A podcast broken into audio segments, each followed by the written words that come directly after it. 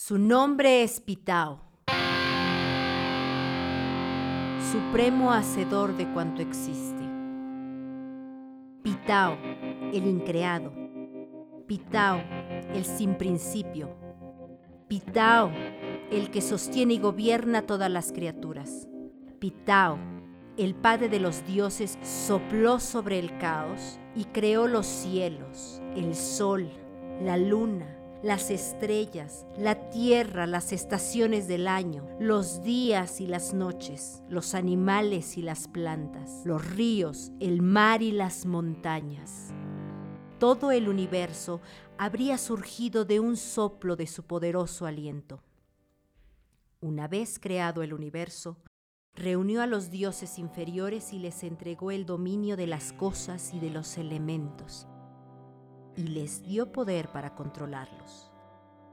Así, los fue nombrando y diferenciando según sus potestades, agregando su nombre al inicio. Pitao Sho, dios de la tierra y de los terremotos. Pitao Cosillo, dios de las aguas y las lluvias. Pitao Be, dios de los vientos. Pitao Kasana, dios de la caza y la pesca.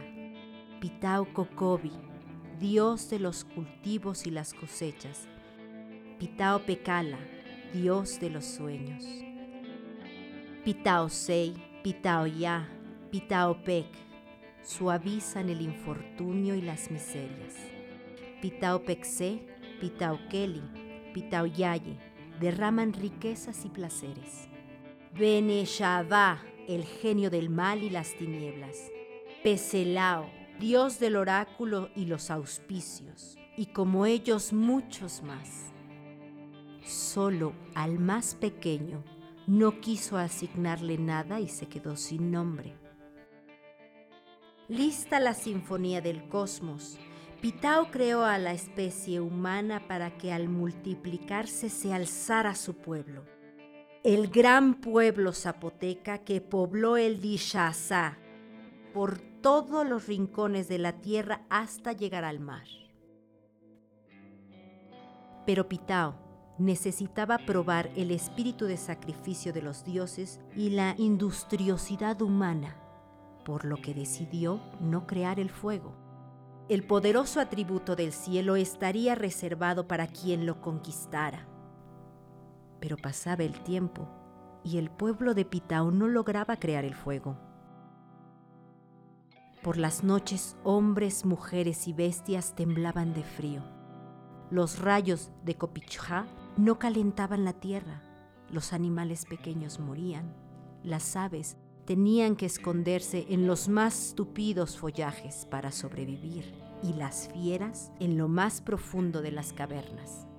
Todos sufrían y lloraban mientras los dioses esperaban en silencio los designios de Pitao.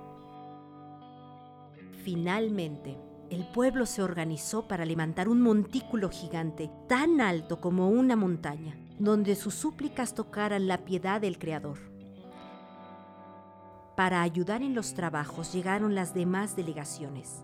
Día y noche, durante muchos soles y muchas lunas, la construcción se mantuvo ininterrumpida. Amontonar y amontonar, tierra y piedras, piedras y tierra, con paciencia y laboriosidad, hasta que el túmulo se levantó como un cerro. Aplanaron la cima hasta volverla una extensa explanada, sobre la que edificaron una gran pirámide consagrada a Pitao. Al terminar regresaron a la parte de abajo y esperanzados, esperaron. Pitao poco satisfecho con el desempeño de su pueblo, pero conmovido con su profunda devoción, decidió ayudarles. Ahora era el turno de los dioses. Le daría potestad de dominio y supremacía al que sin vacilar pasara la prueba. Mandó apilar un enorme montón de leña. Luego tomó dos maderos secos y comenzó a frotarlos hasta que de la fricción brotó el poderoso atributo del cielo desconocido por dioses y humanos, el fuego. Puso los maderos encendidos sobre la pila de leña y en poco tiempo ésta se convirtió en una gigantesca hornaza que elevó sus lenguas hacia los cielos, rompiendo las tinieblas de la noche y derramando sobre la tierra las preciadas gracias del calor. Prueben ahora, hijos míos, dijo Pitao. El primero fue Cosillo, pero apenas había avanzado unos cuantos pasos cuando retrocedió repelido por el intenso vaho que se escapaba de la abrasadora hornaza. Probó Kokobi, luego Kosana y así todos los demás dioses. Pero todos vacilaron y retrocedieron temerosos por el poder de aquella hoguera trepitante. Solo faltaba el dios sin nombre, el más pequeño de los dioses. Pitao no quería insinuarle que probase. Lo veía pequeño. Pero para sorpresa de todos, fue el pequeño Dios quien pidió permiso a Pitao para intentarlo. Prueba, respondió. Entonces, el pequeño Dios pidió ayuda a su hermano mayor Cosillo para que empapara de agua sus vestiduras. Y Abé, para que hiciera soplar el viento frente a él y desviara las llamas. El pequeño Dios retrocedió para tomar impulso, corrió con todas sus fuerzas hacia la hoguera y dando un gran salto se arrojó de cabeza. Al caer entre las llamas, comenzó a elevarse y formar una espesa nube negra que subió y subió hasta quedar suspendida entre el cielo y la tierra. De sus entrañas salió una centellante estría de fuego que cegó a dioses y humanos e iluminó toda la tierra. Los humanos, asustados en la base de la montaña, se estremecieron cuando el ruido ensordecedor como un rugido resonó por las quiebras de las montañas. Era el pequeño dios hundiéndose ante los pies de Pitao. ya repuestos del susto y gritando alborozadamente, el pueblo escaló los flancos del enorme montículo y se apoderó del fuego. Y desde ese día el fuego comenzó a surcar el cielo, a incendiar las copas de los árboles y a golpear el desnudo torso de las cumbres. Pitao dio al pequeño y valiente Dios el nombre de Cosijo, dios del rayo, y en premio le otorgó potestad, dominio y supremacía sobre los demás dioses. Había pasado la prueba de fuego sin vacilar.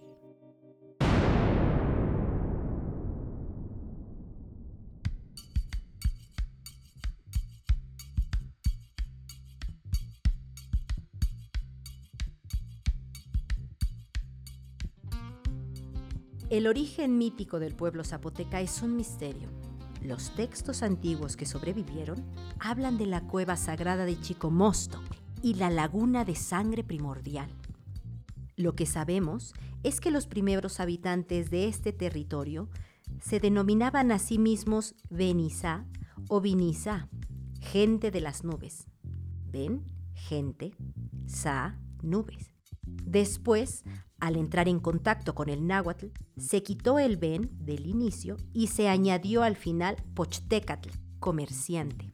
En náhuatl no existía el sonido de la B maxilofacial o la B de burro. Por eso, en lugar de benzapochtecatl, se volvería zapochtecatl. El término podría derivarse también de la palabra náhuatl zapotitlán, lugar donde abundan las frutas, especialmente las de la familia del zapote. Según las teorías más aceptadas, nuestros ancestros llegaron como cazadores recolectores por el estrecho de Bering después de la última glaciación hace aproximadamente 14.000 años en busca de tierras cálidas. Vestigios encontrados cerca de la cueva de Gilaniki, en el valle de Tlacolula, muestran que en el 7000 a.C. los antiguos zapotecas ya habían domesticado una variedad de calabaza. Siglos después, harían lo mismo con el teocinte, ancestro del maíz. Hasta la fecha se han encontrado más de 300 zonas arqueológicas en los valles centrales y el istmo de Tehuantepec. El preclásico, su primer periodo, vio nacer aldeas importantes como San José Mogote en el Valle de Etla, la comunidad más grande en su momento, entre otras como Tilcajete, Huitzo y Yagüí. Sin embargo, alrededor del 500 a.C. y sin razón aparente, San José Mogote y otras comunidades del Valle de Etla se vaciaron. Comenzaba la construcción de Dani Beye, el Cerro del Jaguar, la ciudad más importante de la cultura zapoteca, mejor conocida como Monte Albán. La edificación de Monte Albán representó un talento y esfuerzo inimaginables. Aplanar la cima de la montaña demoró dos siglos. Después se tuvieron que cargar gigantescos monolitos, materiales y herramientas para construir los edificios y plazas ceremoniales. La orientación de Monte Albán obedece al movimiento de los astros. En términos matemáticos, 10 grados más al sur con respecto a la orientación olmeca. El único edificio que no respeta dicha orientación es el edificio J, el primer observatorio de Mesoamérica. Este se alinea con el orto helíaco de la estrella Capela durante el día más importante del año, el 8 de mayo, el día asio o día sin sombra, un fenómeno que ocurre en las zonas intertropicales del planeta. El paso cenital del Sol en su desplazamiento anual estacional del trópico de Capricornio al trópico de Cáncer. El 8 de mayo el sol se ubica exactamente arriba de la vertical de Monte Albán, iluminando por completo una cámara sagrada que traza el eje entre el cielo y la tierra. Algo trascendental, pues el pueblo elegido de Pitao era un pueblo solar. Monte Albán fue una teocracia, gobernada durante 13 siglos por sacerdotes que también eran astrólogos. Los astros son dioses cuyas constelaciones y movimientos se registraban en dos calendarios. Isa, utilizado para los ciclos agrícolas, y Pillé, con el que los recién nacidos recibían su nombre, animal y destino. Estos calendarios dictaban el comportamiento de la sociedad y daban sentido a su existencia y cosmovisión. Para el año 200 a.C., Monte Albán tenía más de 17.000 habitantes. Era una de las ciudades-estado más grandes de Mesoamérica y la más importante de la región. Esta etapa de esplendor es el periodo clásico, el de las grandes revoluciones urbanísticas como ocurrió también en Palenque y Teotihuacán.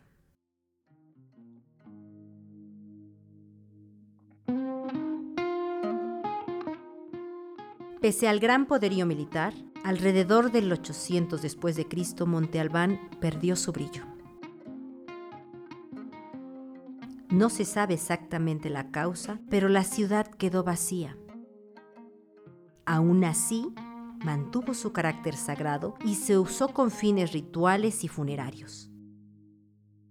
La caída de Monte Albán inició un nuevo periodo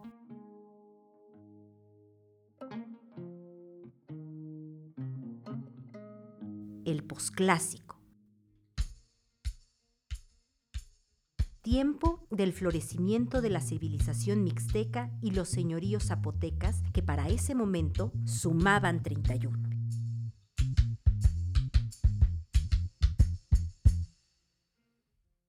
Cinco alrededor de Monte Albán, ocho en Etla, siete en Cimatlán y once en Tlacolula, todos con alrededor de mil habitantes. La importancia del linaje familiar fue algo característico de este periodo y quedó plasmado en lienzos y códices. Quienes gobernaban debían justificar su derecho. Por eso, muchas familias nobles crearon alianzas matrimoniales para mantener o aumentar su poder, aunque no siempre con los resultados esperados. Uno de los dramas más famosos entre las casas reales fue la unión entre las familias mixtecas de Teozacualco con la del reino zapoteca de Sachila, el más importante del valle. Al cabo de un tiempo, debido a una ofensa contra el hijo de la señora mixteca, se declaró la guerra contra el reino de Sachila, que tuvo que huir del valle y asentarse en el istmo de Tehuantepec. Mientras todo esto pasaba, en la región del altiplano central mesoamericano, a orillas de un lago, un grupo de familias comenzaron la construcción de México Tenochtitlán, una poderosa ciudad que poco a poco dominaría territorios cada vez más lejanos. Para mediados del siglo XV ya tenían expediciones explorando los territorios del sur, paso obligado rumbo a las ciudades mayas de Guatemala. El poderoso ejército mexica sometió uno a uno a los señoríos zapotecas y en poco tiempo dominó la región. Por tratarse de un punto estratégico, Ahuizotl, el octavo Tlatoani, estableció en 1486 una guarnición militar sobre la ciudad de Lula.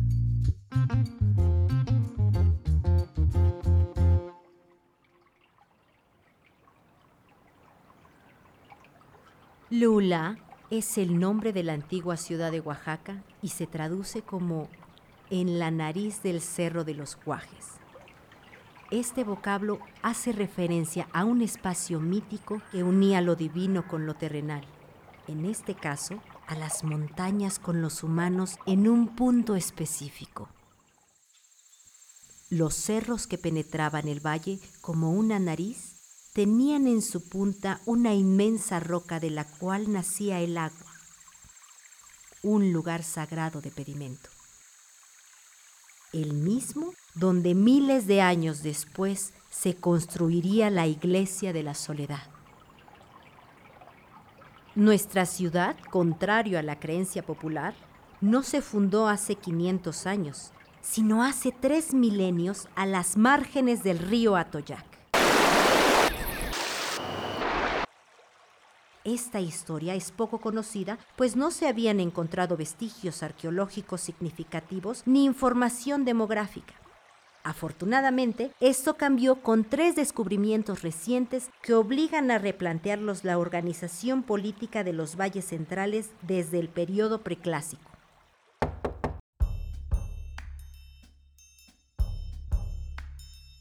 En el patio de un inmueble sobre Avenida Independencia,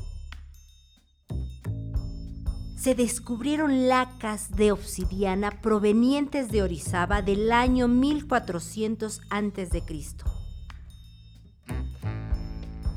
En contraesquina, al interior del exconvento de San Pablo, se encontraron los restos de un templo, así como dos entierros con sus respectivas ofrendas del año 800 a.C. Y a cuatro cuadras más, en la antigua casa de Hernán Cortés, sobre la calle de Aldama, existen cimientos característicos de los primeros pueblos del valle como Dainzú. Estos hallazgos en el corazón del centro histórico demuestran que la antigua ciudad de Lula, al igual que Tenochtitlán,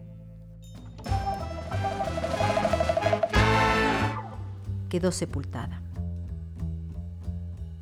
Sin embargo, es imposible hablar de una sustitución absoluta del trazo urbano. La arquitectura colonial, por más distinta que fuera, se construyó, como era costumbre, sobre los cimientos preexistentes de una ciudad dinámica con más de 3.000 años de historia. La ciudad que conocemos hoy es el resultado de un proceso milenario de transformación y reconfiguración del espacio donde originalmente habitaron los antiguos zapotecas. El establecimiento de la base militar mexica será una de las transformaciones más importantes, pues marcarán la herencia histórica, arquitectónica y lingüística en muchos pueblos.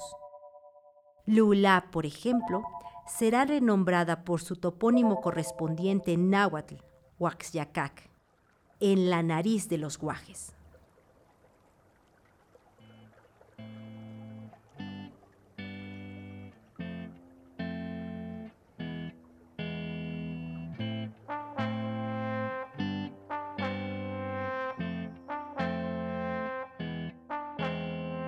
Huaxyacac fue gobernada por el virrey mexica Tlacateutli, señor de la gente, y el administrador militar Tlacotecutli, señor de las flechas.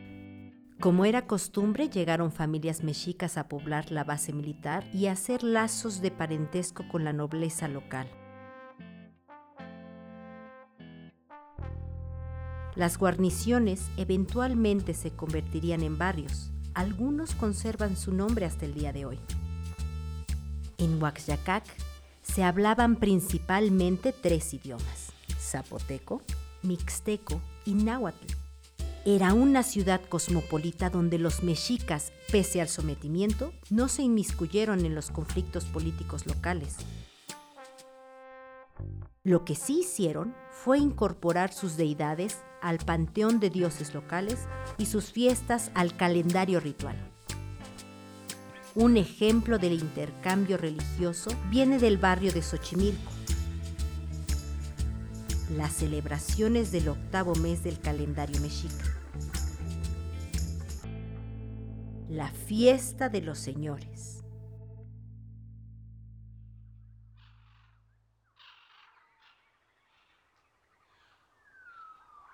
Es el amanecer del 16 de julio de 1490 Día Ocelotl.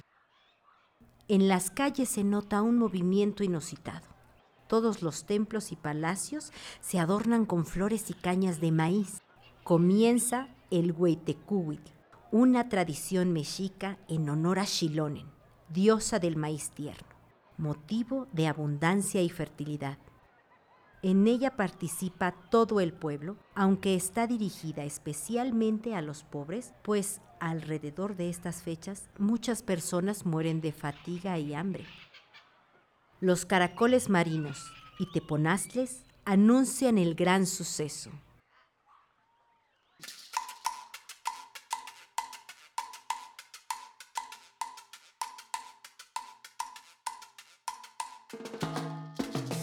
Desde la última terraza de la pirámide del templo mayor dedicada a Huitzilopochtli, donde se construiría la casa de Hernán Cortés, los sacerdotes, ataviados con sus más ricas joyas y encabezados por el Cihuacóatl, bañan a sus dioses con el humo sagrado del copal.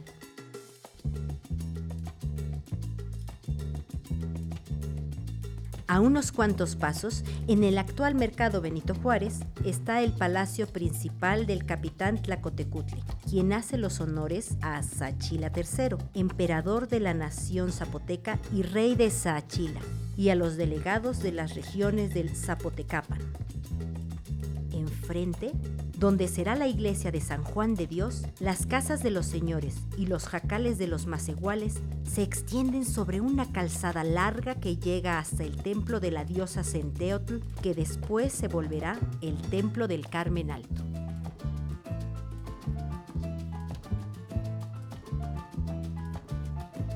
Un poco más arriba, entre juncales, sabinos y carrizales, está el cerro de Daninayaloani, hoy conocido como Cerro del Fortín, que espera el sacrificio de la doncella escogida como ofrenda a la diosa Centeotl.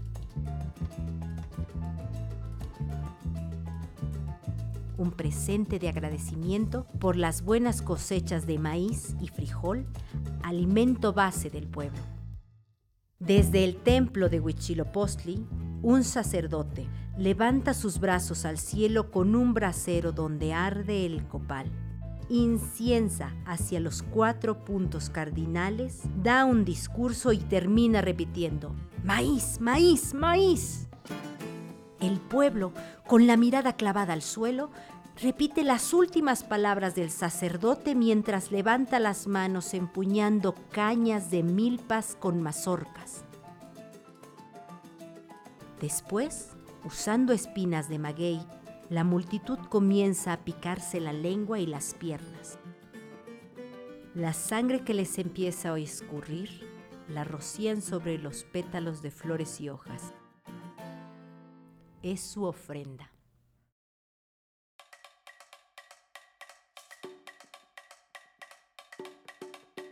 La fiesta se extiende por ocho días. Temprano por la mañana se bebe chienipinoli, una mezcla de agua y harina de chía. Y al mediodía se comen tamales.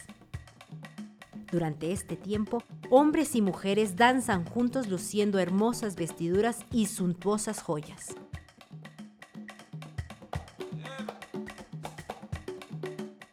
La noche del séptimo día, un grupo de mujeres acompaña durante toda la noche con cánticos y bailes a la joven doncella que será sacrificada.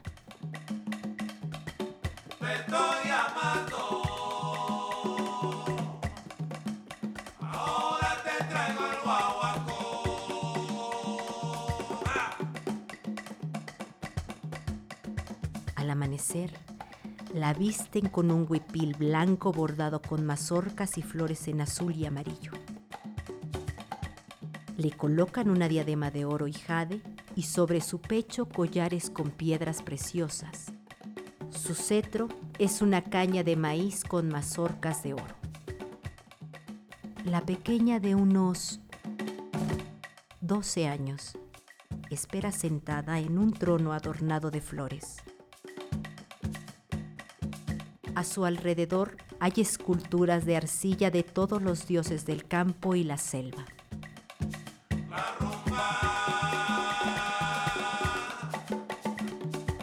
Los sacerdotes la bañan con el agua sagrada de los dioses y la envuelven en un lienzo blanco.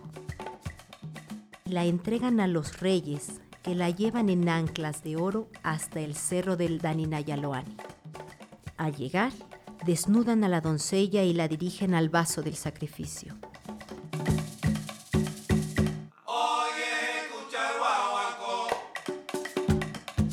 La hacen tomar nanacotes hasta que la pequeña entra en el sopor de la alucinación.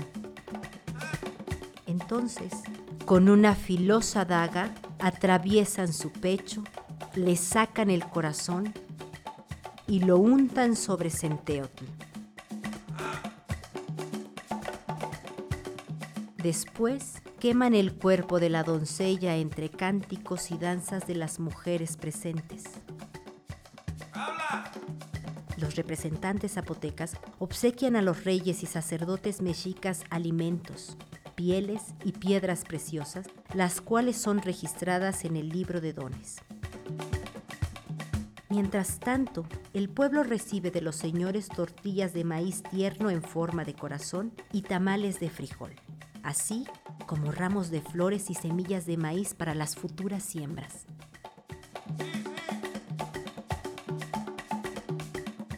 Al final, las cenizas de la joven sacrificada son esparcidas a los cuatro vientos para fecundar la tierra.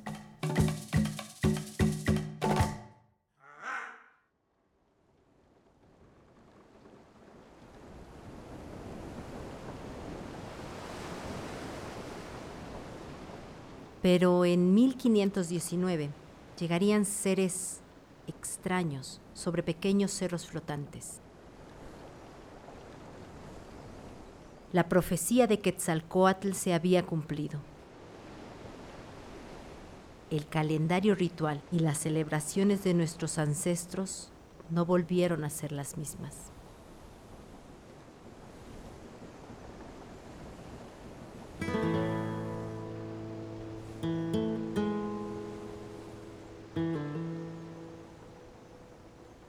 La historia de la conquista se basa en las cartas de relación que Hernán Cortés y otros capitanes escribieron a la corona.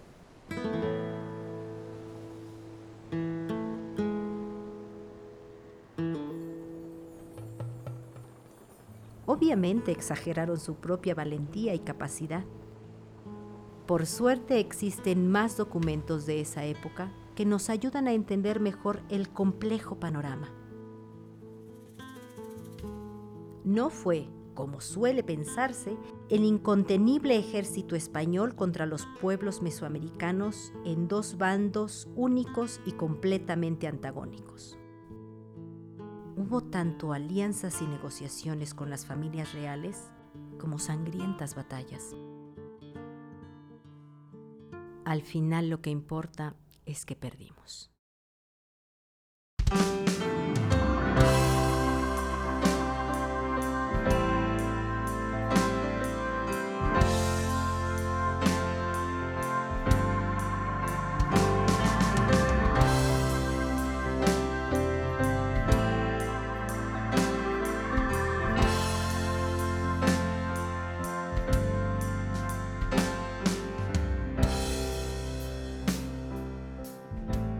La noticia de la derrota de Tenochtitlán rápidamente llegó a todas las provincias.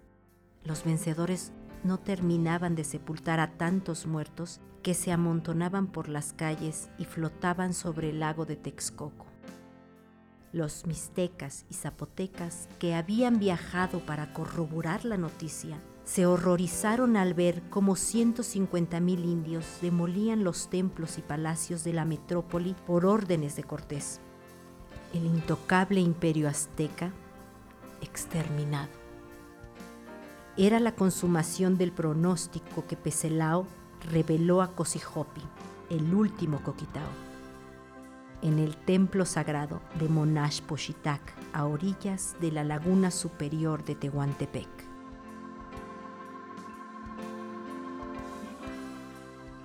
Muchos pueblos se apresuraron a enviar embajadores con presentes en señal de reconocimiento. Algunos se unieron a los conquistadores u optaron por el rendimiento voluntario. Otros decidieron resistir.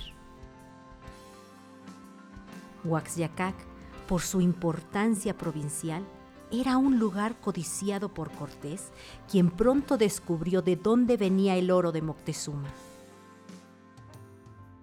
Francisco de Orozco fue quien ocupó la ciudad de Huaxyacac el 25 de noviembre de 1521.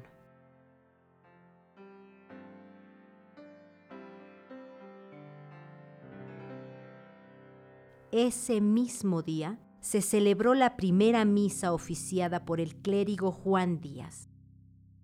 Para ese momento, los dirigentes mexicas habían abandonado la ciudad lo que hizo relativamente fácil pacificar el enclave militar, aunque no por eso dejó de ser una guerra desalmada. A la señora de Cuilapan le cortaron los pechos antes de asesinarla.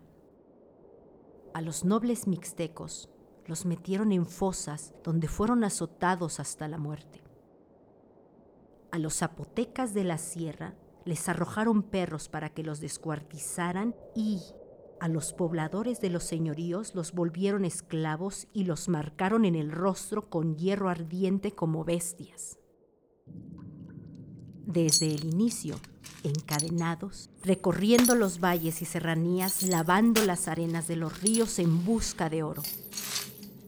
Cosijoesa, rey de Saachila, y Cosijopi, rey de Tehuantepec, decidieron rendirse. Ofrecieron a su gente, vasallos y reinos, y una amistad segura e inquebrantable a los conquistadores. El año siguiente, Cosijopi se bautiza como Juan Cortés Cosijopi. Lo convencieron porque creía en la revelación de Peselao. Se acabó tu reino y la religión de tus mayores. Este es el inicio del periodo colonial en los valles centrales.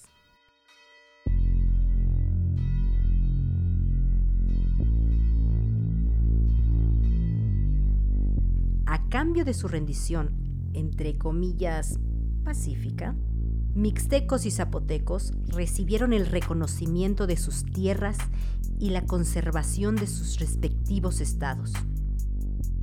Saachila y Cuilapan eran los principales.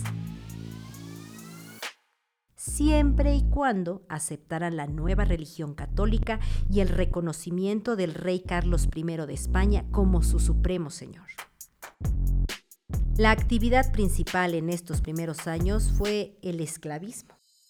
Desde las batallas iniciales, Hernán Cortés mandó a errar y esclavizar a los indios. Los amigos de Cortés tenían una cuadrilla de esclavos secuestrados que cavaban y cavaban encadenados en búsqueda de oro. En la mina de Huaxyacac habían muerto tantos esclavos que la pestilencia se olía a dos kilómetros. Cinco años después de la ocupación, se fundó la villa española de Huachaca, y en 1529 Hernán Cortés obtuvo el título de Marqués del Valle como agradecimiento por sus labores de conquista. Los valles le habían gustado al conquistador por su clima templado, mano de obra abundante y tierras fértiles. Tres años después, en 1532, la villa recibió el título de ciudad de Antequera mediante una cédula real firmada por el emperador Carlos V de la Corona de Castilla. Esta primera etapa, la de la fundación de Antequera, que actualmente se conmemora como el aniversario de la ciudad, fue la más violenta de toda la época colonial. Años donde sumado a las atrocidades de la guerra, los indios vivían la imposición del sistema de encomiendas. Realizaban trabajo esclavo, tenían que entregar tributo y encima renunciar a sus dioses para adorar a uno nuevo.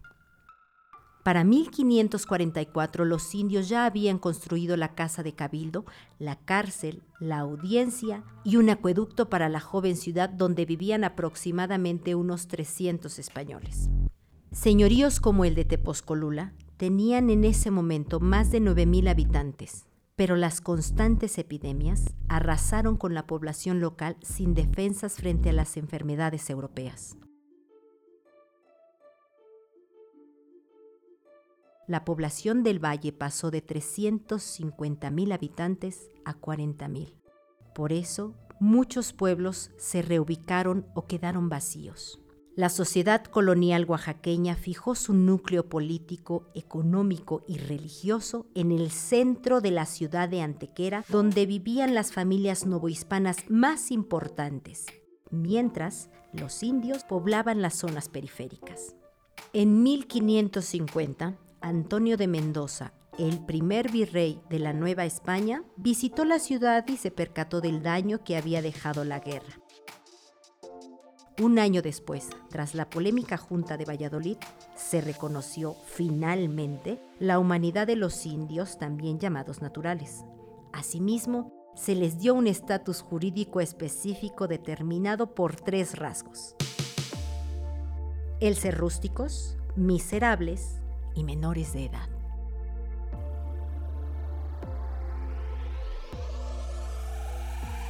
Para esto se redactaron dos constituciones, una para los indios y una para los españoles, ambas con mecanismos para exigir justicia y privilegios diferenciados.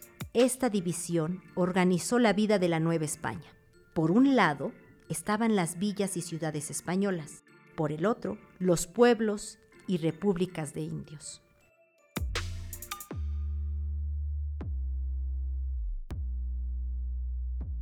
La vida siguió y paulatinamente la economía pasó del tributo al comercio, en gran parte debido a las quejas por la extrema crueldad perpetrada contra los indios. También habían llegado animales, plantas y objetos nunca antes vistos, los cuales podían intercambiarse en los tianguis. En ese momento, las familias españolas se hicieron de muchos terrenos que habían quedado deshabitados debido a las pandemias, acaparando así la producción agrícola y ganadera. Un ejemplo fue el mercado de la grana cochinilla, el codiciado rojo carmín de los palacios europeos. Controlado por peninsulares vascos y montañeses, quienes lograron formar parte de la élite colonial. Aún así, quien más tierras poseía y por mucho era la iglesia. Una institución poderosísima que se encargó de la conquista espiritual en las prácticas religiosas de la población. El desamparo de los indios frente a las injusticias, abusos y enfermedades ayudó a incorporar la fe católica dentro de su cosmovisión. Para el siglo XVII, los grandes templos de la ciudad de Antequera estaban construidos y ahora los pueblos indios juntaban dinero con la venta de mercancías e intercambio de sus productos para decorar sus templos y colocar sus propios retablos. Ahí se iba la mayor parte de los ahorros comunitarios.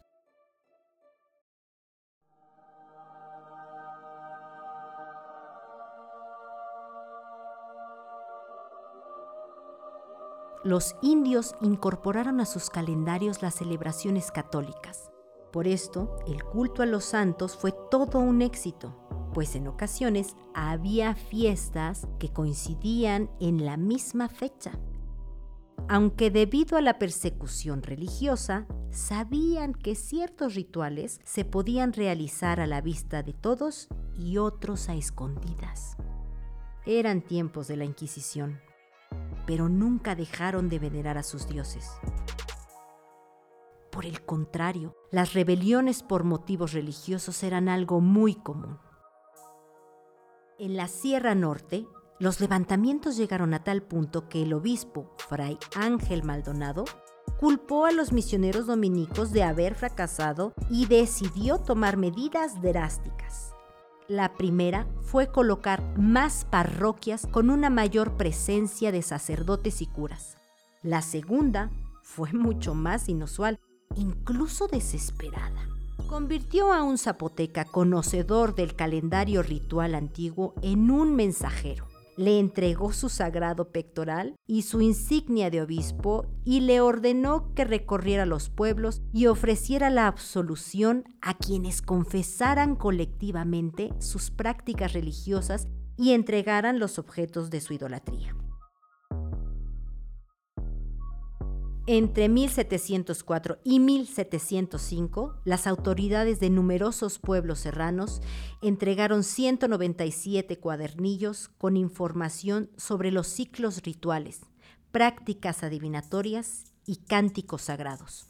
A pesar de esto, las sublevaciones siguieron durante el siglo XVIII.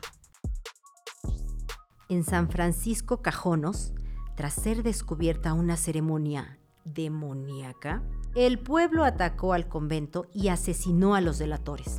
En 1710 hubo quejas en Yatseche por idolatría. En el 18 en La Chitá. En el 35 en Yalala. Y así sucesivamente.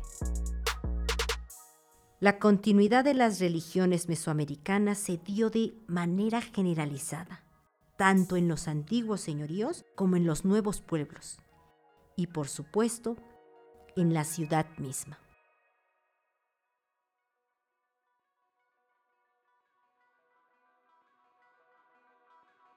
Por esos años llegó a la ciudad de Antequera la orden de los misioneros carmelitas, quienes notaron que entre el 24 de junio y 16 de julio los indios se congregaban en el antiguo Teocali, dedicado a la diosa Centeotl, y de ahí se dirigían al cerro de Daninayaloani, llamado en ese momento de la Bella Vista. Como era costumbre, la orden impuso su celebración sobre la existente. Para esto, destruyeron el basamento piramidal para construir en su lugar una pequeña ermita dedicada a la Santa Veracruz que después se convertiría en el Carmen Alto. Luego instauraron las fiestas en honor a la Virgen del Carmen, el primero y segundo lunes después del 16 de julio, manteniendo el mismo recorrido. La procesión culminaba en el cerro donde la gente se reunía y celebraba al estilo de una mascarada tarasca. Con el tiempo y las prohibiciones de la misma iglesia, la celebración fue evolucionando. Se le llamó fiesta de los lunes del cerro y reunía a todas las clases sociales que podían distinguirse con su vestimenta. Las más populares eran las chinas y charros oaxaqueños, catrines y sacrificios.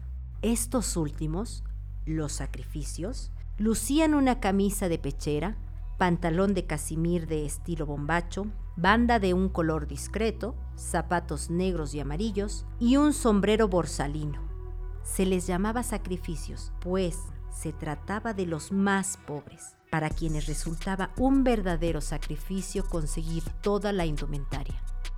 Así, durante tres siglos, el sistema de castas novohispanos se mantuvo mediante las instituciones españolas, vigilando, castigando y transformando los modos de vida de la población. Los indios se vieron en la necesidad de aprender español o buscar ayuda para entender la legislación y defender sus tierras y recursos. Esta otra lucha, la administrativa, significaba también la conquista de su autonomía.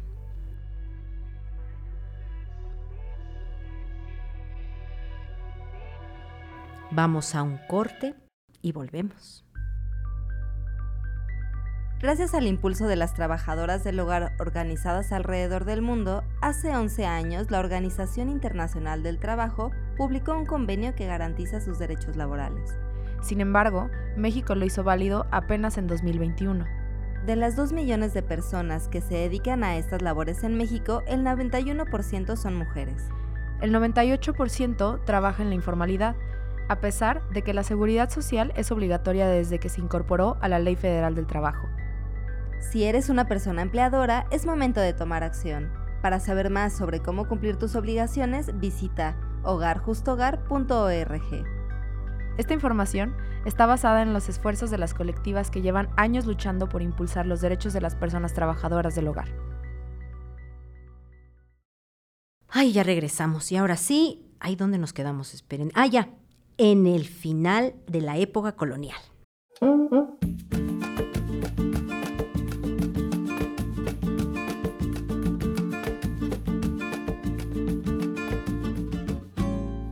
Todo por servir se acaba. Y llegando el siglo XIX, el imperio español entró en crisis y sus colonias también. La invasión napoleónica en España y el secuestro de Fernando VII desataron el movimiento de independencia que junto con la proclamación de la Constitución de Cádiz en 1812 creó un momento clave para los pueblos, especialmente los oaxaqueños. La constitución gaditana era una de las más liberales de la época y entró en vigor automáticamente en la Nueva España, declarando a todos los varones adultos como ciudadanos españoles. Esto significaba también la abolición de la categoría indio junto a sus instituciones y privilegios étnicos. Aún así, fuera del ámbito legal, el racismo permaneció intacto lo único que cambió fue que ahora la prensa y producción escrita prefirió utilizar el término indígena en vez del antiguo mote colonial. El nuevo principio de igualdad que convirtió a los indígenas en ciudadanos españoles fue un arma de doble filo. Por un lado, fortaleció a los sectores criollos y mestizos, quienes ahora podían reclamar tierras comunales y acaparar cargos públicos. Por el otro lado, era la oportunidad de los indígenas para reclamar sus antiguas libertades, apelando al principio de posliminium de la tradición jurista católica. Este principio reconocía el derecho de los cautivos de guerra a recuperar su estatus jurídico original al ser liberados. Es decir, reclamaban su libertad antes de la conquista, pero como parte de un territorio común y una patria un sincretismo entre su identidad ancestral y la ciudadanía moderna. De esta forma, mientras ocurrían los eventos más dramáticos de la historia oficial protagonizada por los insurgentes, los pueblos indígenas se apropiaron del liberalismo y lo usaron a su favor. La constitución de Cádiz había posibilitado un reordenamiento territorial al pasar del cabildo indígena al ayuntamiento constitucional a este movimiento, el de la primera mitad del siglo XIX, se le conoce como la primera ola liberal. En 1821, nuestra ciudad dejó de llamarse Antequera. De ahora en adelante, Oaxaca sería su nombre oficial. Al poco tiempo se redactó la constitución local de 1825, la cual reconocía la antigua figura colonial de la República de Indios para las comunidades de menos de mil habitantes. Esto dio legitimidad política a numerosas comunidades en busca de su autonomía. Entre 1830 y 1840, cientos de peticiones de pueblos en defensa de sus tierras inundaron los congresos pidiendo que se reconociera la autoridad de sus recién formados ayuntamientos. Por esta razón, Oaxaca se convirtió en el estado con mayor número de municipios, un caso extraordinario.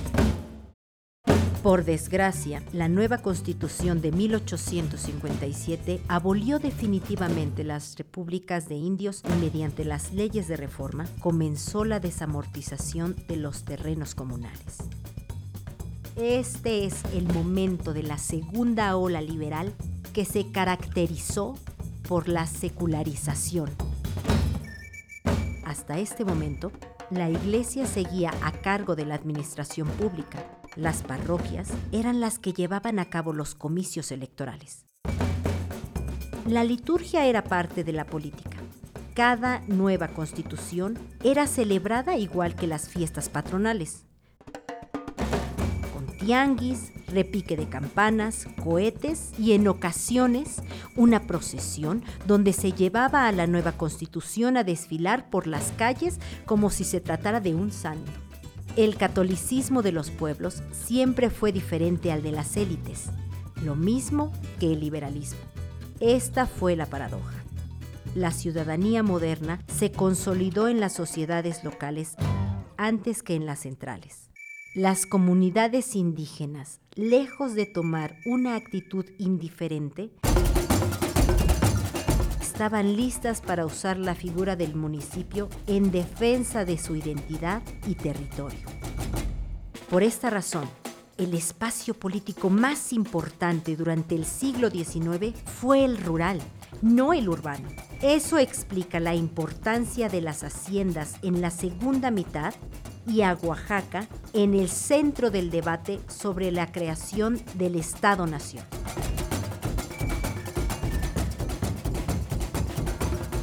Existía un pacto implícito entre las fuerzas rurales y urbanas, dos caras de una moneda que necesitaban ser entendidas para gobernar el país. Benito Juárez y Porfirio Díaz conocían ambas dos oaxaqueños de origen zapoteco y mixteco que consolidaron un proyecto de nación.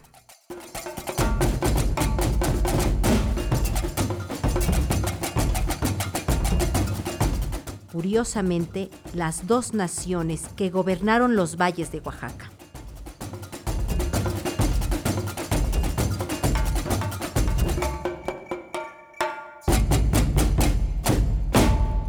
Ambos sin duda los hombres más notables del siglo.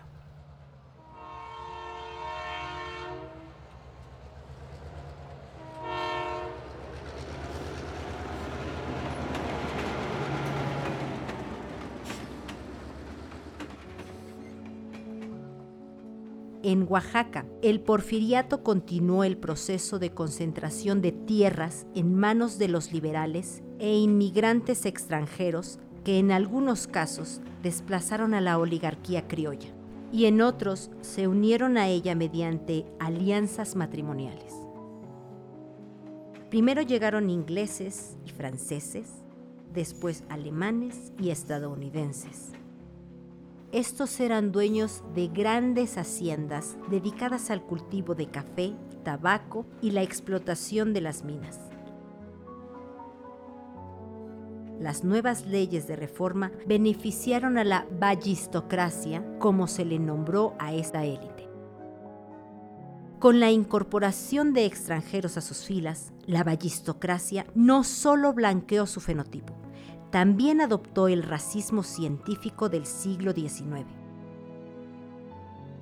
Una ideología europea resultado del desarrollo científico, el progreso industrial y las reflexiones filosóficas de la Ilustración. Reforzar el concepto de raza era necesario para justificar tanto el intenso comercio de personas africanas esclavizadas como las atrocidades hacia los indígenas en los territorios colonizados. La raza blanca tuvo que argumentar pseudocientíficamente su superioridad como parte de su modelo civilizatorio.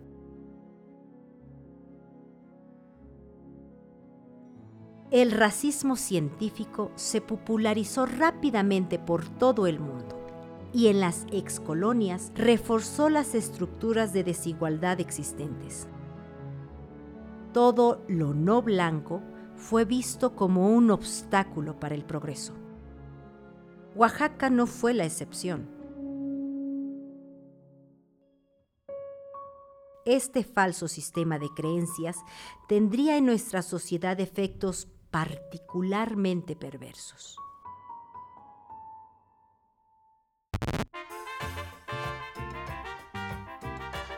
La Revolución Mexicana tampoco mejoró las condiciones de vida de la población y ahora el nuevo gobierno tenía que sosegar los sentimientos enardecidos de miles de personas que por primera vez en casi 100 años entraban en un periodo de aparente paz.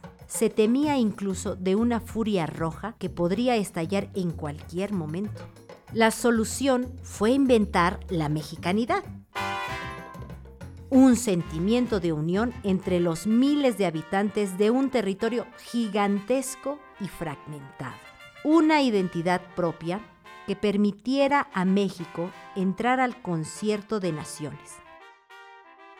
Sin embargo, aún necesitábamos algunos requisitos. Hablar la misma lengua, tener una historia común, una religión y una raza es decir, se necesitaba homogenizar a la población. Y ahí está el detalle. La raza en la primera mitad del siglo XX fue en todo el mundo el punto más importante de la agenda. En México, los intelectuales rechazaron cualquier relación con el pasado colonial, o al menos eso intentaron y como era de esperarse, encontraron en las grandes civilizaciones prehispánicas el pasado mítico idóneo donde enraizar un fuerte sentimiento de pertenencia.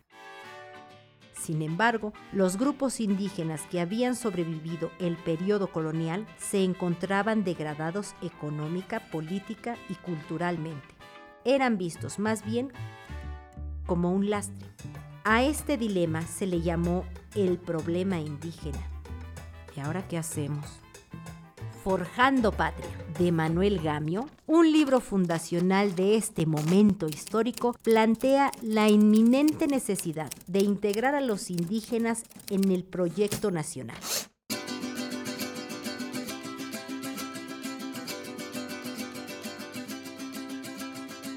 Sin embargo, era tanta la diversidad étnica que se necesitaba otra categoría para agruparlos a todos.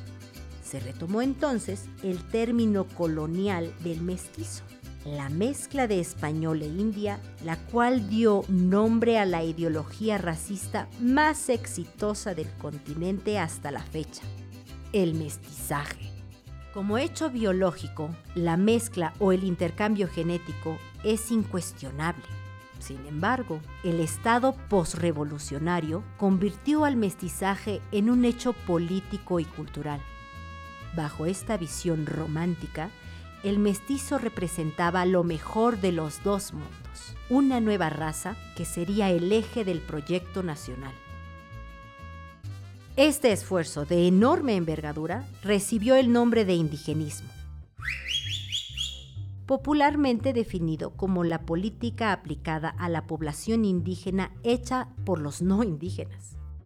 José Vasconcelos, a cargo de la Secretaría de Educación, fue uno de sus principales impulsores. Sus misiones culturales llevarían a todos los rincones del país ya no el Evangelio, sino la historia oficial y el castellano, o Castilla, como mi abuelito le decía otra iniciativa de tinte colonial. Pero esto no era suficiente. Vasconcelos sabía que el arte público era fundamental para educar a las masas en su mayoría analfabetas. Por esto, se convirtió en uno de los más grandes mecenas del muralismo, el cual inauguró una nueva estética nacional donde la piel morena sería el fetiche perfecto Para lograr esto, el pasado prehispánico y la figura del campesino serían centrales y marcarían el canon de lo mexicano, tanto fuera como dentro del país. Así avanzó el proyecto racista de mestizaje, cuya enorme ambigüedad fue al mismo tiempo lo que la volvió tan efectiva. Por un lado, se exaltan a las culturas prehispánicas y los fenotipos indígenas. Por el otro, se rechaza a los herederos de dichas culturas. Se busca que olviden sus costumbres y que dejen de hablar sus lenguas, con la promesa de que al hacerlo se volverán mestizos y por ende verdaderos ciudadanos.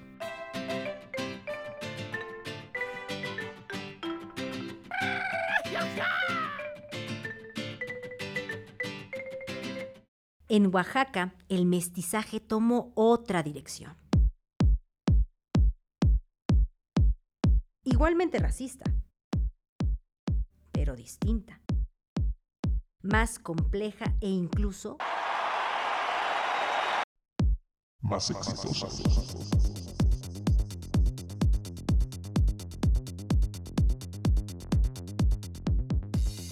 Aquí la mezcla se reemplazó por la convivencia.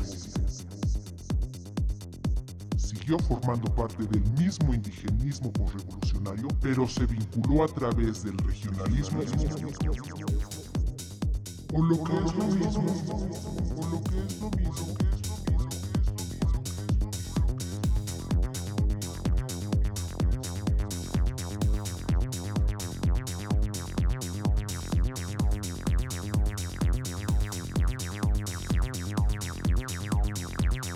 La. La.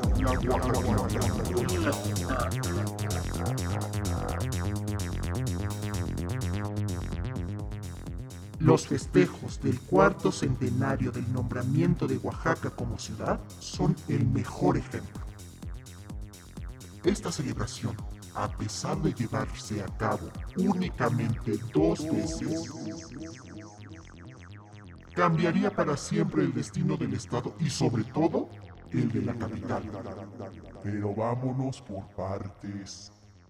Un año antes, en 1931, un terremoto de 7.8 grados asoló la ciudad de Oaxaca, dejando un saldo de aproximadamente 10.000 personas muertas y una enorme devastación. La economía, basada principalmente en el comercio, también colapsó. Fue un periodo difícil para los capitalinos. Sin embargo, un año después, la moral subiría.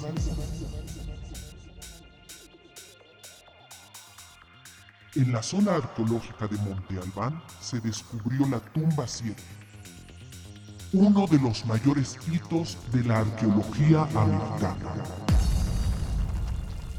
Ambos eventos inesperados se enmarcaron en los festejos del cuarto centenario, por lo que el gobierno, para reactivar la economía tras el terremoto, la redireccionó hacia el turismo aprovechando el aniversario del nombramiento, los nuevos hallazgos arqueológicos y la composición multiétnica del Estado.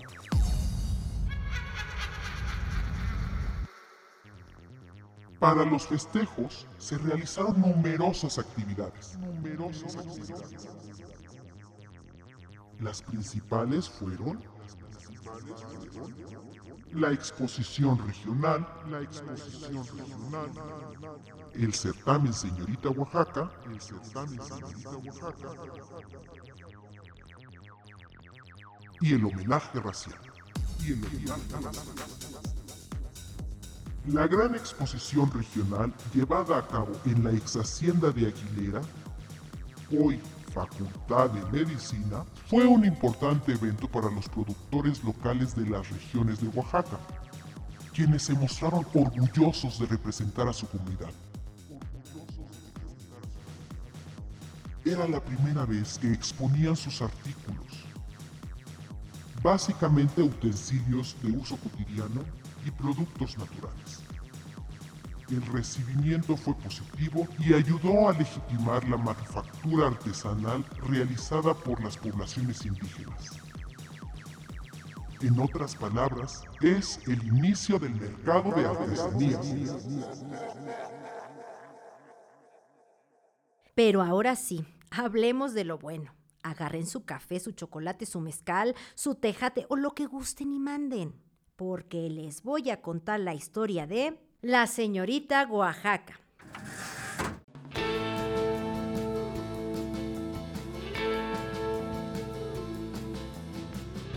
El comité organizador del festejo decidió que serían las mujeres quienes representarían la diversidad étnica del Estado. Para esto, lanzó dos convocatorias. Una para elegir a las embajadoras raciales lo mejor de la raza de cada región y la otra para encontrar a la señorita Oaxaca, quien representaría a la ciudad misma. Señorita Oaxaca simbolizaba a la población mestiza y moderna de la capital, mientras que las embajadoras raciales eran la personificación de la humildad y pureza indígena que se esperaba de las otras regiones. Total que la convocatoria para escoger a la señorita Oaxaca se lanzó en el diario Mercurio, que no sé si alguno de ustedes lo recuerda, pero bueno. La elección sería mediante votos a la venta en el puesto de periódicos. Ya saben, quien consiguiera la mayor cantidad de votos, es decir, quien juntara la mayor cantidad de dinero en votos, sería la ganadora. Varias aspirantes se inscribieron, pero la competencia giró en torno a dos. La señorita Sara Brena Torres, propuesta por los estudiantes de jurisprudencia, y la señorita Consuelo Ruiz, postulada por un grupo de estudiantes de educación media superior. Entonces comenzó la contienda. Ya saben, cada candidata con su respectiva comisión salió a las calles en búsqueda de apoyos para asegurar su triunfo y en poco tiempo, pues que se nos divide la ciudad. El diario acompañó la candidatura de ambas, reportando los actos públicos donde participaban las candidatas, así como las manifestaciones de apoyo a cada una por parte de diversos gremios. La cobertura intentaba mostrar la competencia como una actividad armónica que discurría dentro de un marco de respeto. Pero cariños, la verdad es que los ánimos se desbordaron, generando enfrentamientos, insultos y peleas entre los diferentes bandos. Esto obligó en un primer momento a que ambas concursantes ofrecieran disculpas públicas por los agravios que sus simpatizantes ocasionaron. Aún así, la situación se descontroló un grupo de militares que apoyaba a Chelito Ruiz se enfrentó a un grupo de estudiantes que apoyaba a Sarita Brena. La trifulca terminó con heridos de quemaduras. El diario no pudo seguir desestimando los actos violentos e hizo un llamado a la concordia.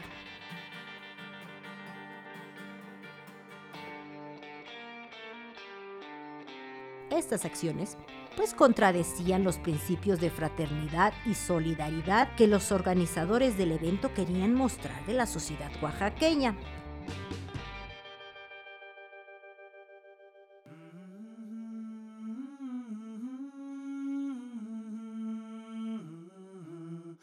Para estas alturas, el certamen se había vuelto un problema que estallaría tras la muerte de un joven en otra de las peleas que se desató entre los seguidores de las candidatas. Cristo bendito.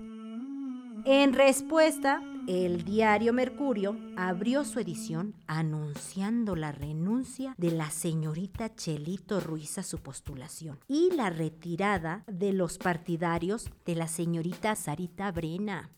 Y es que al comité organizador se le estaba cayendo el evento, amigos por lo que decidió tres días antes del cierre de la competencia abrir una nueva convocatoria e invitar a la señorita Margarita Santaella para que participara. Fíjense nomás. La verdad, ella no estaba muy convencida, pero pues terminó aceptando porque tenía buen corazón.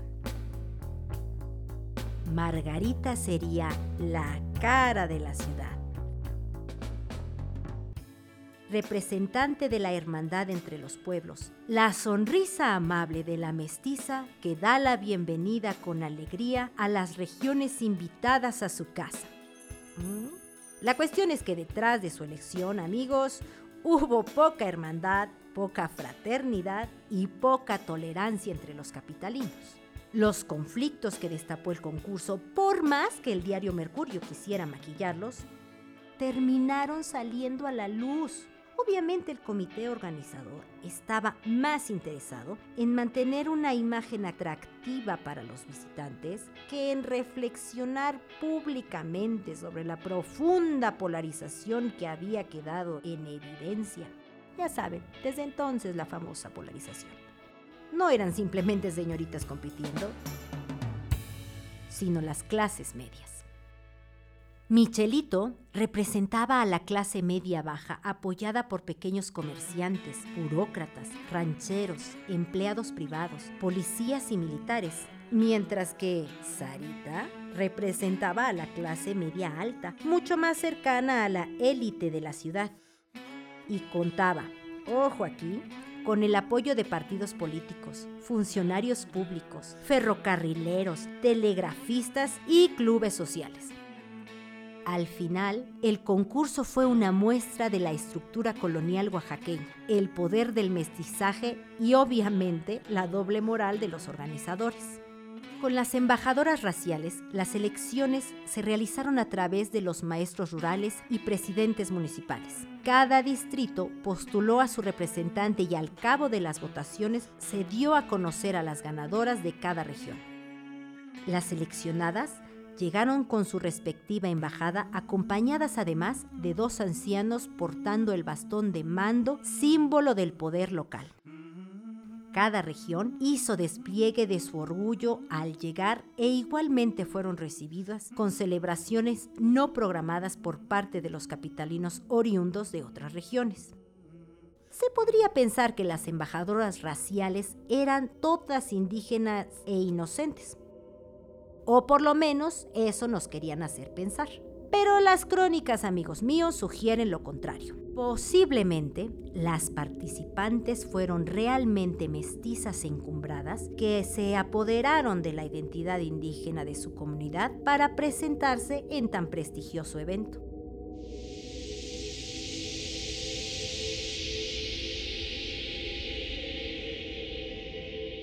Y así llegamos, queridos escuchas, al evento que servirá de modelo para la Guelaguetza oficial y que este año, 2022, conmemora su 90 aniversario. ¿Están listos? Pues agárrense.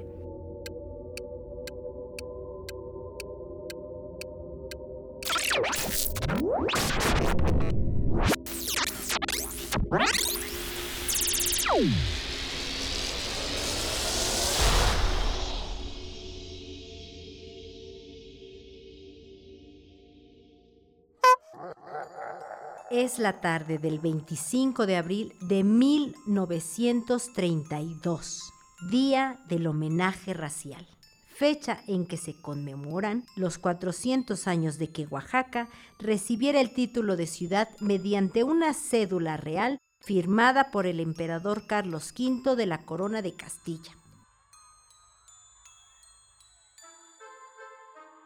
En el Cerro del Fortín, la Comisión de Ingeniería del Comité de Festejos ha montado un escenario de 35 metros de ancho y 70 de largo. Al centro del escenario hay una pirámide en forma de corazón que representa el alma oaxaqueña. Y al fondo el sitio de honor reservado para la señorita Oaxaca. Un trono adornado con productos del Estado palma, hoja de plátano, cactus y rosales. En un nivel inferior, a ambos lados de la gradería, están las sillas que ocuparán las diosas de la fraternidad, o sea, las embajadoras raciales. Y más abajo, a nivel del escenario, están los lugares para sus embajadas. A la derecha la costa, la Mixteca y el Istmo.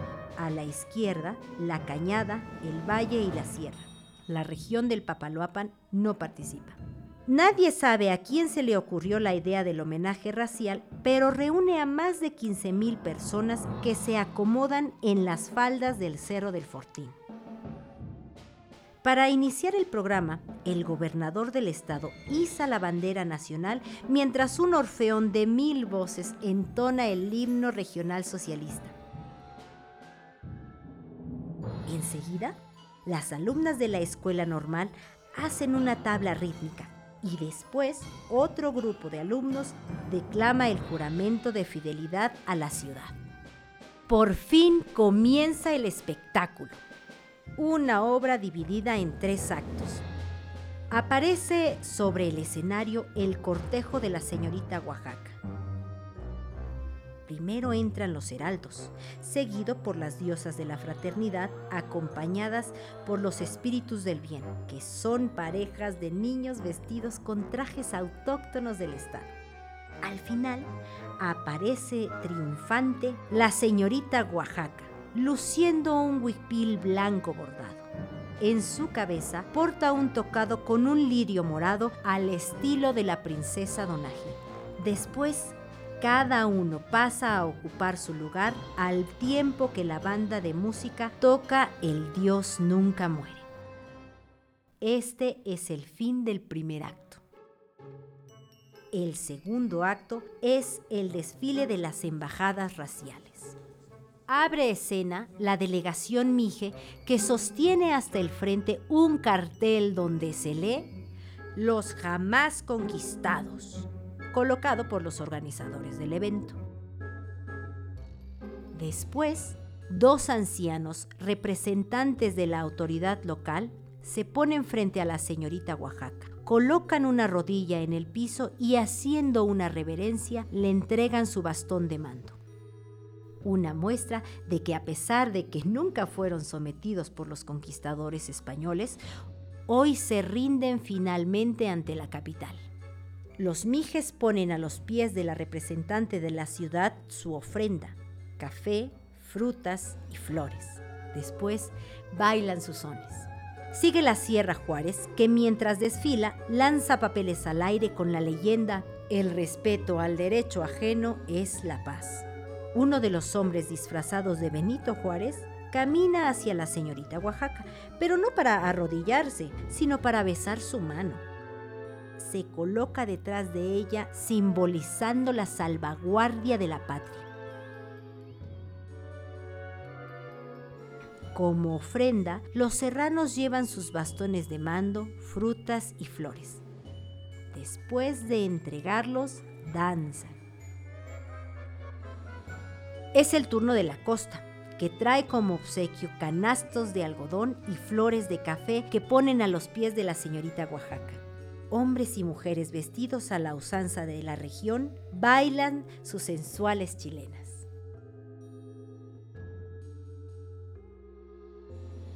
Con el tema de las mañanitas oaxaqueñas hace su entrada la Embajada del Valle. Sigue un cuadro en el que se representa la guelaguetza ofrecida en una boda tradicional como símbolo de las costumbres típicas de los valles centrales. Después se entona la melodía El Cántaro de Coyotepec y finalmente aparecen los danzantes de la pluma de Cuilapan de Guerrero que ejecutan su majestuosa danza.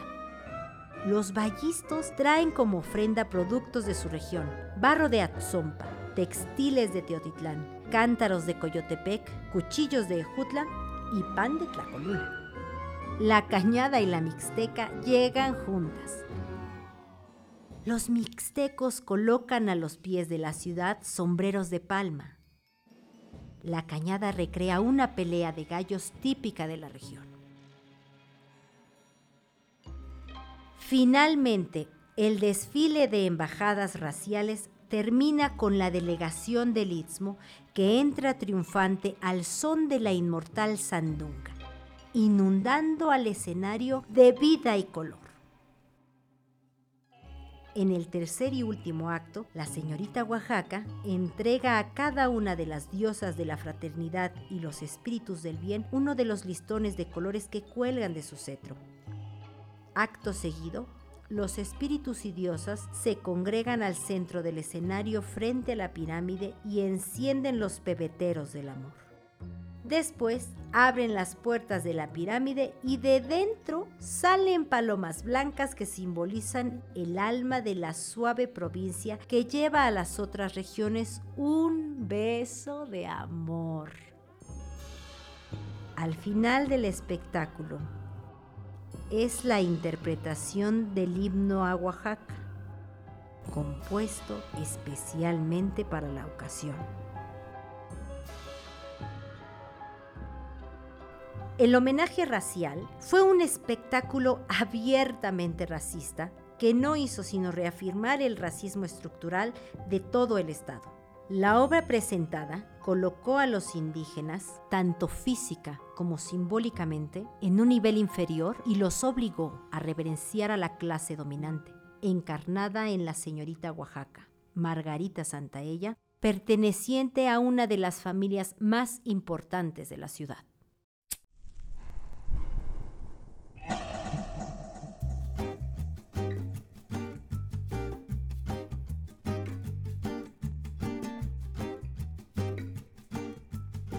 Como había demostrado la contienda para el certamen de Señorita Oaxaca, los grupos urbanos en la ciudad convivían, pero no se mezclaban. Las veladas de la élite fueron en el Teatro Luis Mieriterán, hoy Macedonio Alcalá, y el baile popular en el Mercado Benito Juárez. La supuesta revaloración de los grupos indígenas era relativa. Por un lado, se apreciaban las manifestaciones culturales de las embajadas raciales que después de presentarse volverían a sus pueblos. Por el otro, se despreciaba a los indígenas urbanos de la capital que conformaban las clases populares.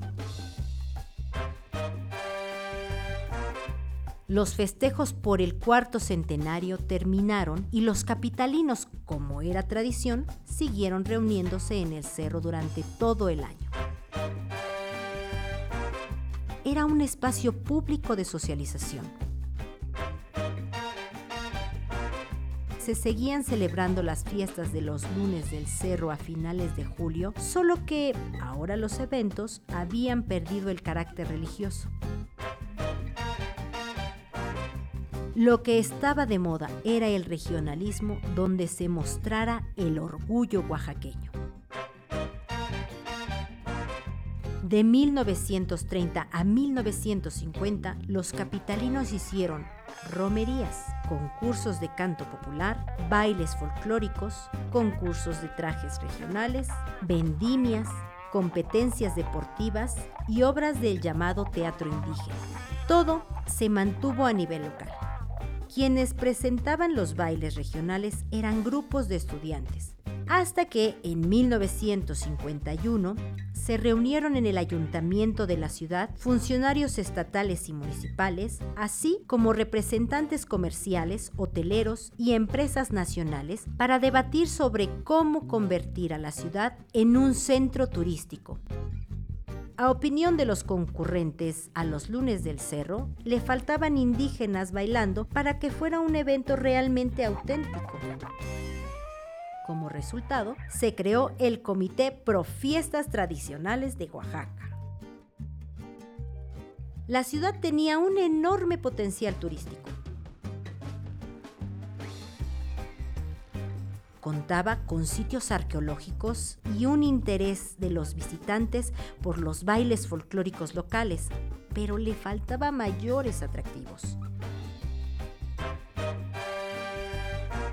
Para remediar esto, el recién formado comité, tomando como punto de partida el homenaje racial, comenzó a gestionar un nuevo espectáculo donde estuvieran presentes los grupos indígenas de las siete regiones del estado y que se acoplara a las fiestas de los lunes del cerro.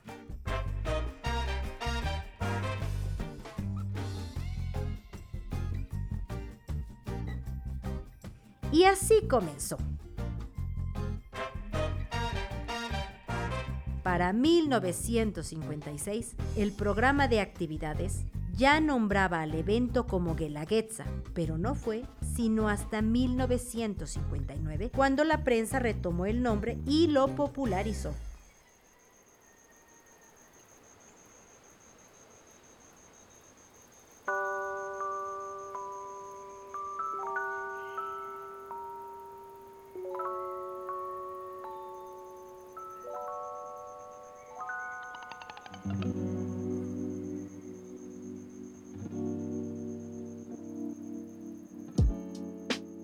Guelaguetza es una palabra zapoteca que puede traducirse como la reciprocidad o compromiso entre dos partes que intercambian bienes o dones, que generalmente se manifiesta como una ayuda mutua en contextos festivos o rituales.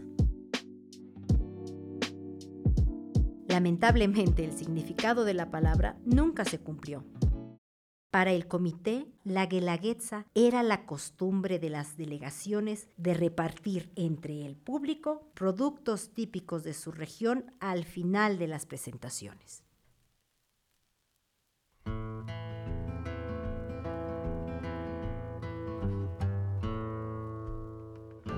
Los años 60 y 70 son el inicio de la urbanización de la ciudad se construyó un nuevo aeropuerto y con la llegada de la industria hotelera mejoran los servicios básicos como el alumbrado público, el servicio telefónico, la pavimentación de las calles y la incorporación de semáforos. Para 1964 era tal la popularidad de la Guelaguetza que se repartieron boletos gratuitos para ingresar. Para el año siguiente se comenzaron a cobrar los asientos más cercanos al escenario, pero se mantuvo el acceso libre a las partes más alejadas para que no se perdiera el toque popular. En 1969, regresó la idea de que una mujer debería presidir la celebración. Así surgió el certamen de la diosa Centeotl, solo que en esta ocasión no se buscaba a la más mestiza, sino a la más autóctona. Una reafirmación del imaginario urbano sobre cómo debería ser la mujer indígena. A partir de este año, la ganadora del concurso va a ser quien inaugure cada función de la Guelaguetza dando una vuelta al escenario con un báculo en forma de mazorca. Este acto solemne al inicio era importante, pues se necesitaba reforzar un vínculo ficticio con el pasado prehispánico a través de la figura de Centeotl.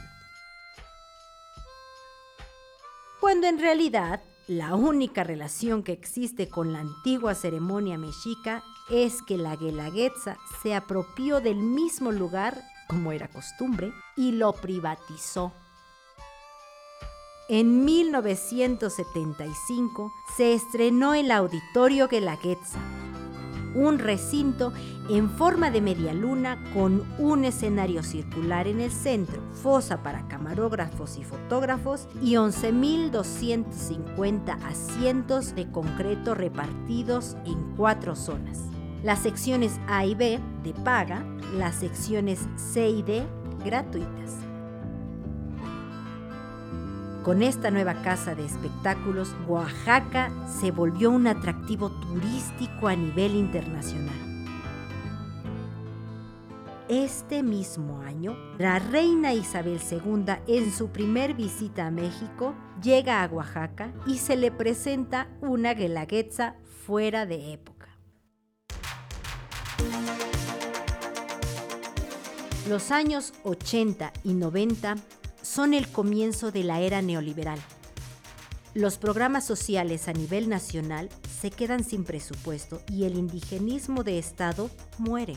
Lo que comienza es, en palabras del doctor Luis Vázquez León, una gestión étnica empresarial. Pero bueno, ¿y esto qué quiere decir? En pocas palabras, es cuando numerosos agentes utilizan la identidad indígena como un medio para realizar transacciones de recursos que agentes, empresarios, instituciones financieras internacionales, fundaciones filantrópicas, agencias gubernamentales y los propios indígenas más emprendedores. ¿Y qué tipo de recursos? De capital, de prestigio, de derecho, de trabajo, de producción y sobre todo de mercados.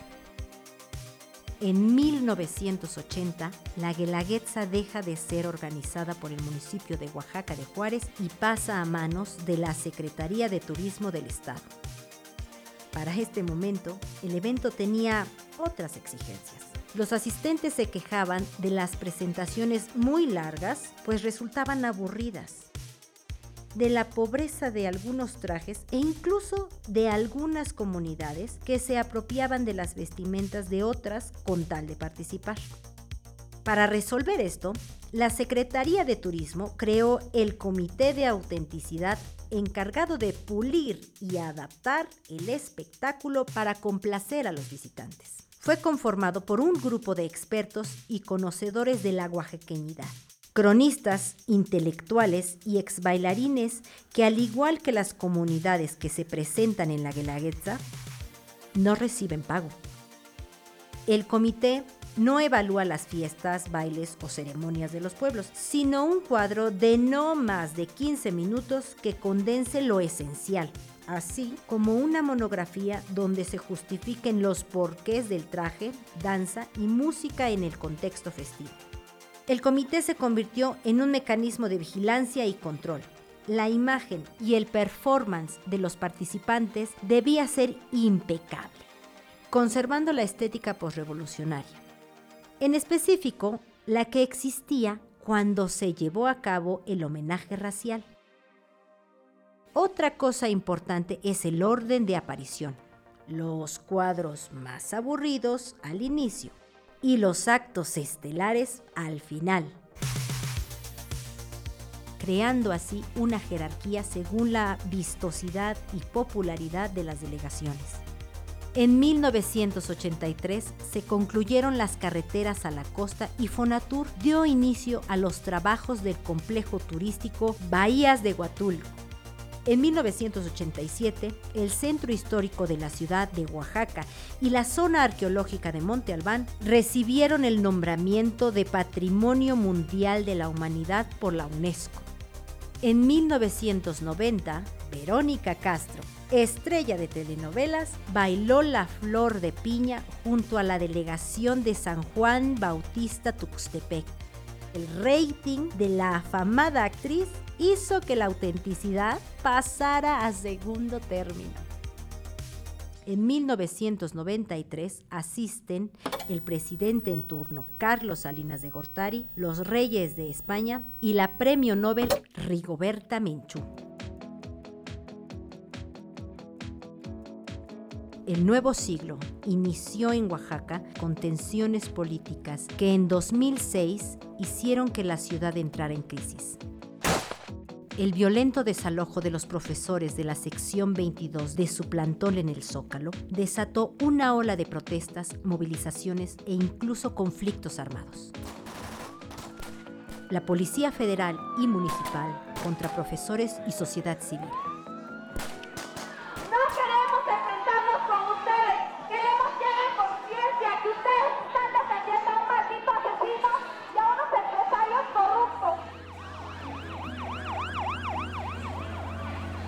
Desaparecidos y presos políticos. En respuesta, se conformó la Asamblea Popular de los Pueblos de Oaxaca. Esta situación hizo que por primera vez la Guelaguetza no se llevara a cabo y que la sección 22 inaugurara la suya. Al llegar el mes de julio, el magisterio organizó en la Plaza de la Danza la primera edición de la Guelaguetza Popular Alternativa frente a un público de 20.000 personas de manera gratuita. En respuesta, la Secretaría de Turismo creó al siguiente año el horario vespertino de la Guelaguetza. Ahora, habrían cuatro funciones. La justificación fue la pérdida económica del año anterior, así como la mala imagen que había generado el conflicto. Esto favoreció a la Guelaguetza en tanto espectáculo turístico y permitió que muchas delegaciones que nunca habían participado debutaran por primera vez. La popularidad del show crecía y el precio del boletaje también. En 2010, los festejos por el Bicentenario de la Independencia traen un nuevo empuje turístico que ayudarán a Oaxaca a reposicionarse como destino tras la crisis política de 2006. En este año se crea el logo oficial de la Guelaguetza y se comienza a producir contenido audiovisual para las plataformas digitales.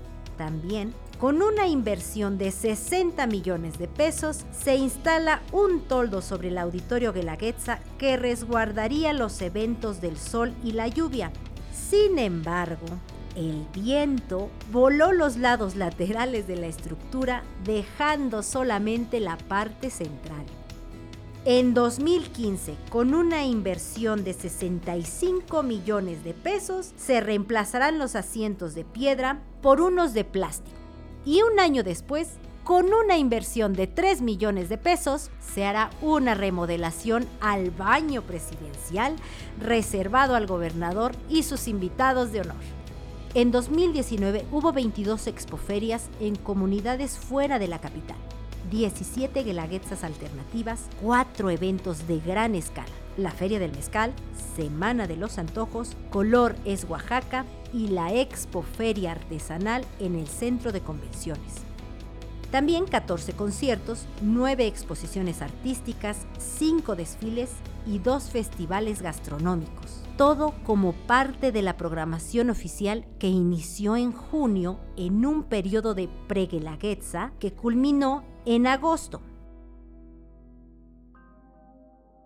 En 2019, según la Secretaría de Turismo, tan solo en el periodo de 10 días del 19 al 29 de julio, la recaudación fue de 423 millones de pesos.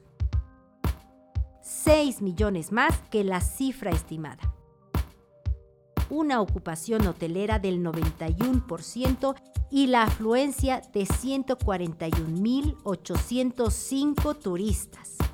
Este año, el último antes de la pandemia, la Guelaguetza alcanzó una popularidad inusitada.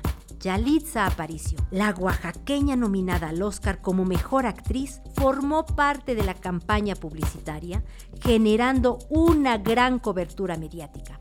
También en octubre, a través de la Secretaría de Cultura del Estado, el espectáculo de la Guelaguetza se presentó en la ceremonia de apertura de la Fórmula 1 en la Ciudad de México, donde además se expuso un zompantli del escultor Carlomagno Pedro Martínez, elaborado en barro negro, y se presentaron 15 niñas de la escuela primaria, Centro Escolar de Juchitán, quienes entonaron el himno nacional mexicano.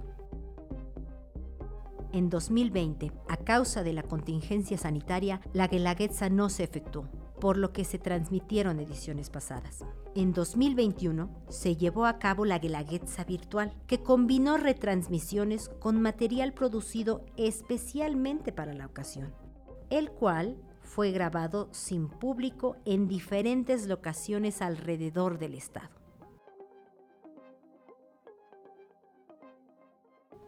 2022 será el año en que se reactive la Guelaguetza de modo presencial. Para nosotros, conocer nuestro pasado es un acto político que enriquece nuestra conciencia en el presente. En algunas ocasiones es doloroso, en otras trascendental, sanador, bello. Como oaxaqueños estamos llegando a un punto crítico el descontento por la guelaguetza oficial es evidente. Se ve en las calles y recorre la conciencia de la gente. No es la fiesta máxima de los oaxaqueños, y si lo fue, dejó de serlo. Ha llegado el momento de cuestionar ese orgullo del que tanto nos jactamos, porque más allá de quedarse vacío, se ha vuelto peligroso, incluso perverso. Queda mucho en el tintero, claro está, gentrificación, despojo, corrupción, turismo, folclorización, dinero, dinero, dinero. Pero por el momento lo más importante, lo vital, es entender una cosa. La Guelaguetza es racista, así de complejo y así de simple. Hasta aquí llegamos, amigos míos. Mi nombre es Violeta Santiago, prieta orgullosa, actriz oaxaqueña y oriunda de Teotongo, que en chocholteco quiere decir lugar de diosesillos. Muchas gracias por escucharnos. Ha sido para mí un honor narrarles un poco de la majestuosa historia de mi estado. Esto es Prietologías, segunda temporada.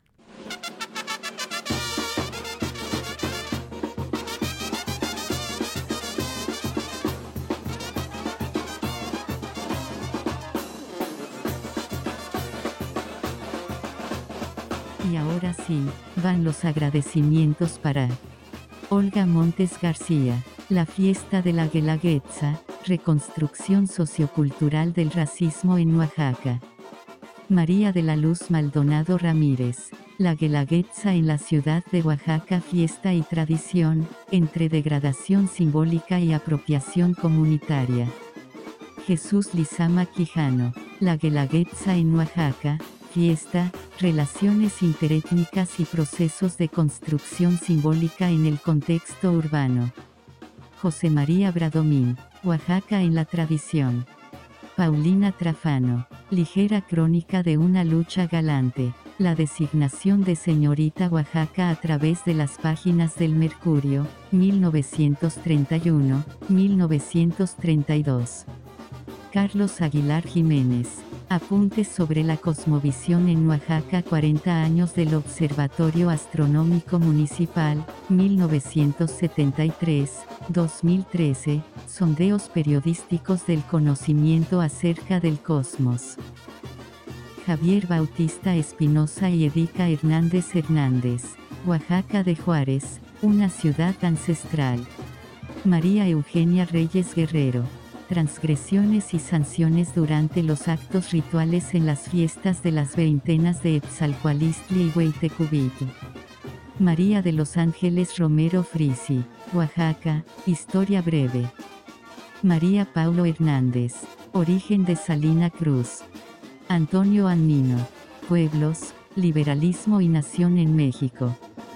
Daniela Marino, Indios, pueblos y la construcción de la nación, la modernización del espacio rural en el centro de México, 1812-1900. Luis Vázquez León, el indigenismo ha muerto, viva la gestión étnica empresarial. Investigación, guion y producción, Lenny López Círigo.